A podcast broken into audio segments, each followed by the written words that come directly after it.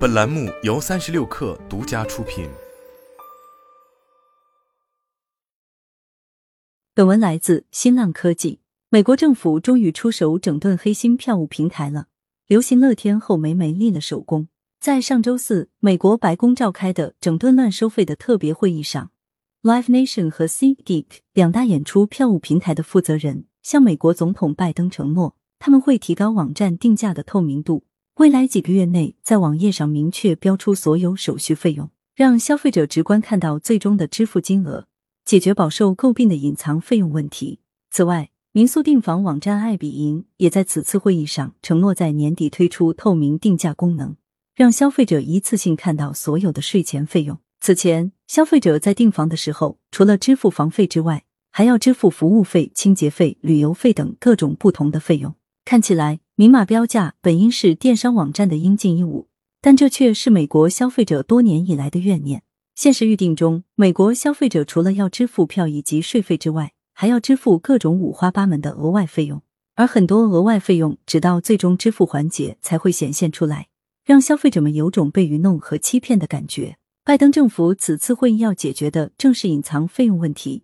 他们显然也将推动透明定价作为自己的一大政绩。拜登在圆桌会议之后的新闻发布会上为自己揽功称，隐藏费用关系到劳工阶层的具体生活成本，会导致每月家庭支出增加上百美元。这是拜登政府今年开始的打击不当收费专项工作的成果。拜登政府的整顿对象除了票务平台，还有订房、订机票、移动运营商以及银行等诸多行业，但票务平台则是最受关注，也是最先被整顿的行业。白宫发言人强调。是拜登宣布打击隐藏费用之后，各家公司才纷纷做出承诺，推动定价透明。这些票务平台所做的承诺，有利于改善数千万消费者的购票体验。即便票务平台已经对白宫承诺要明确标价，杜绝额外收费，监管部门还是计划出台明确规定或法律来规范市场。美国反垄断监管机构联邦贸易委员会 （FTC） 已经投票决定，计划制定政策，打击票务平台三种不该收取的费用。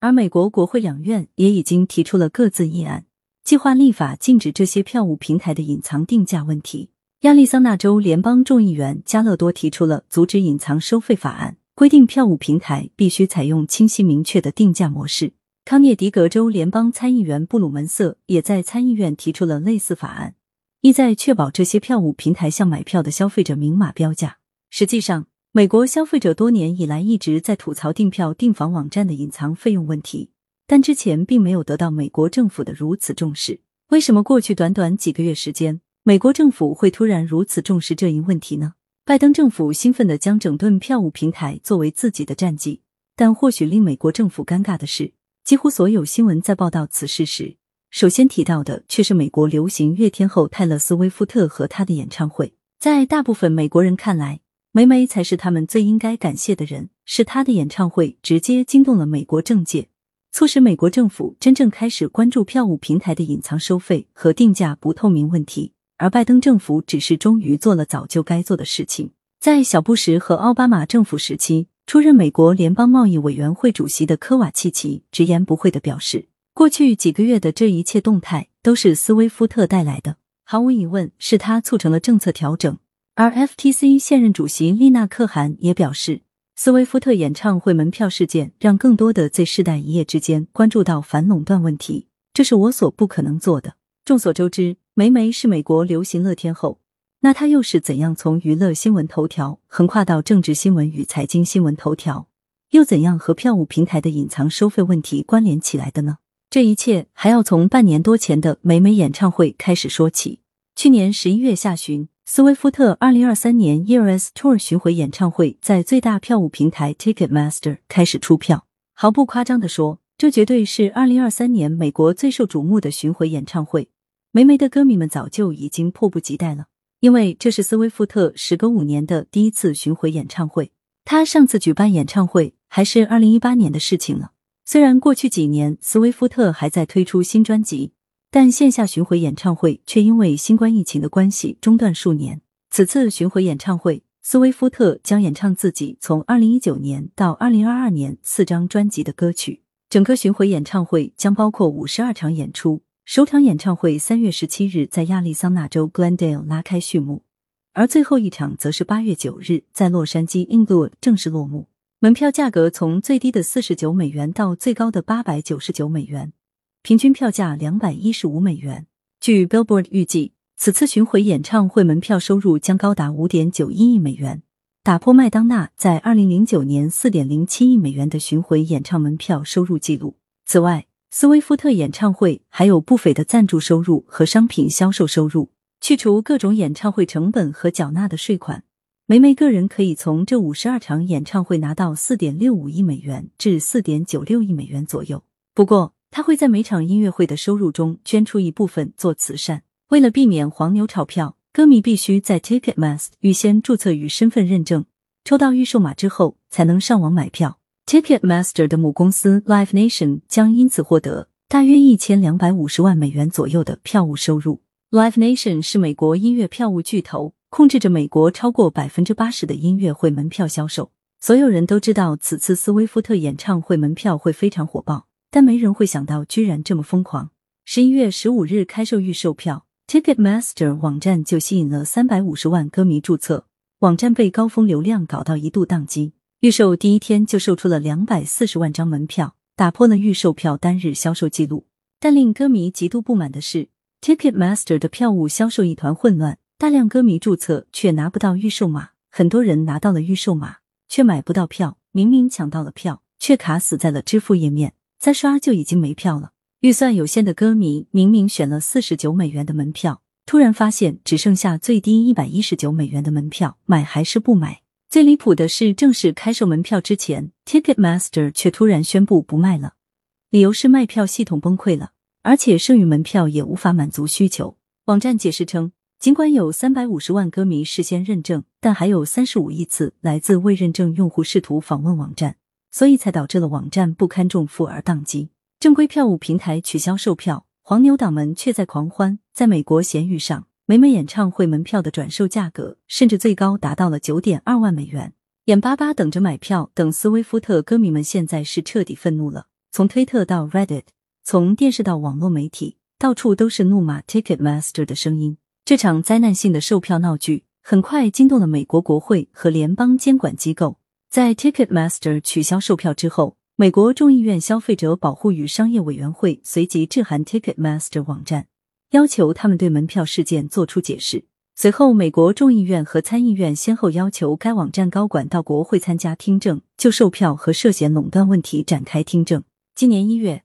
，Live Nation 和 SeatGeek 两大票务平台的负责人来到美国国会参加听证会，遭受了议员们的轮番炮轰和质疑。斯威夫特门票事件则成为了质询最多的话题。国会议员们是不会放过这样的机会，表现自己关注民生的形象。尤其是社会热点事件，除了抢票闹剧之外，歌迷们怨声载道的隐藏收费问题也成为了美国政府的关注焦点。此次门票销售中，斯威夫特的歌迷除了支付门票价格和税费，还要支付每张票高达五十美元的服务费以及八美元的设施费。这并不是个案，在其他门票销售中，歌迷们也会在最终结账时发现还要额外再支付几十美元的手续费。由于经济下滑和通货膨胀等民生问题，拜登政府的民意支持率不断下滑。他们急需搞一个形象工程来树立自己办实事的形象，为拜登参加二零二四年连任选举进行准备。此次斯威夫特演唱会门票事件成为了全美国的焦点新闻，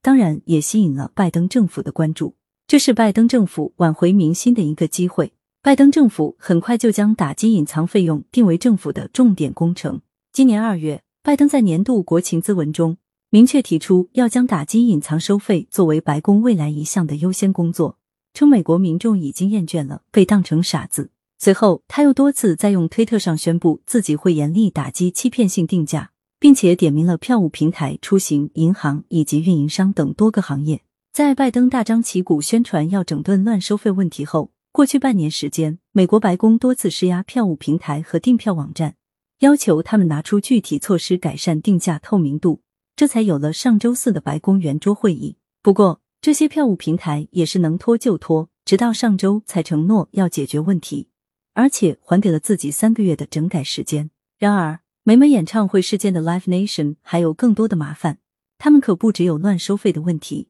还面临着操纵市场的反垄断问题。在前 FTC 主席科瓦契奇看来，Live Nation 现在宣布明码标价，根本无法平息公众的众怒。美国司法部正承受着日益沉重的舆论和政治压力，他们需要重新评估二零零九年批准 Live Nation 收购 Ticketmaster 的交易。巧合的是，就在斯威夫特门票事件爆发的当天，美国司法部宣布对 Ticketmaster 母公司 Live Nation Entertainment 重新展开反垄断调查。而这对 Live Nation 来说，可能意味着监管噩梦和未来的漫长诉讼。虽然 Live Nation 宣布自己要明码标价，不再乱收费，但消费群体并不满意。他们希望看到美国政府分拆 Live Nation 和 Ticketmaster，阻止这个票务恶霸打压行业小公司和音乐艺人。Live Nation 有什么垄断问题？二零零九年二月，美国最大的演唱会组织推广公司 Live Nation 和最大的票务平台 Ticketmaster 宣布以一比一的换股方式合并。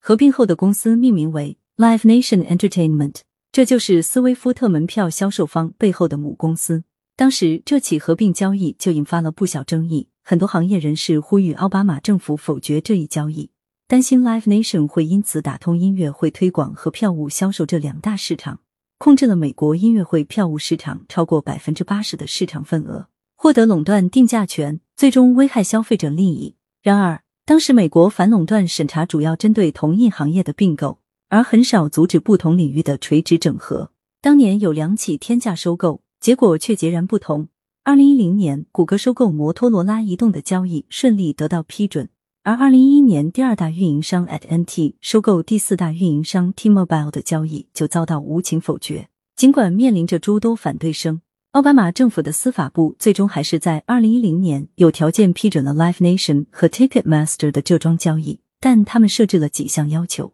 ：Ticketmaster 需要分拆部分业务，Live Nation 需要保证不会滥用市场主导地位打压竞争对手，并在未来十年接受司法部的反垄断审查。然而，Live Nation 并没有遵守这一承诺。在过去的十年时间，不断有音乐人以及小票务公司曝光 Live Nation 利用市场主导优势打压他们。如果不在 Ticketmaster 出售门票，Live Nation 就不让音乐人在自己控制的演唱场所演出。此外，Live Nation 还爆出了雇佣竞争对手高管获取商业机密的商业间谍门丑闻，导致竞争对手倒闭，最终仅仅支付一点一亿美元达成和解。在斯威夫特门票事件之后，美国民主党激进派女众议员科特兹斥责这件事，又一次提醒我们，Ticketmaster 就是一个垄断公司，他们和 Live Nation 的合并当初就不应该被批准，而且应该被阻止。分拆他们，虽然美国司法部宣布重新调查 Live Nation，但另外一家联邦反垄断监管机构联邦贸易委员会也有权启动反垄断调查。因为保护消费者权益的案件是 FTC 的职权范围。值得一提的是，ROC 与 FTC 现任主席丽娜·克汉都和斯威夫特一样是一九八九年出生，他们也是霉霉的歌迷。就在前天，斯威夫特在匹兹堡 a c r i s h e r 体育场举办的演唱会吸引了总计七点三一万名观众入场，创下了该体育场的商演上座率纪录。除了入场的七万多名听众，还有成千上万买不到票的粉丝聚集在体育场外。随着场内的音乐一道载歌载舞，流行乐天后的人气可见一斑。一场史上最为成功的巡回演唱会，不仅推动了美国政府解决民众吐槽多年的隐藏收费问题，还促使美国监管机构重新审查音乐会票务市场的垄断问题，甚至可能导致票务恶霸被最终分拆。梅梅的此次巡回演唱会注定要载入音乐史话，还会进入反垄断法教科书。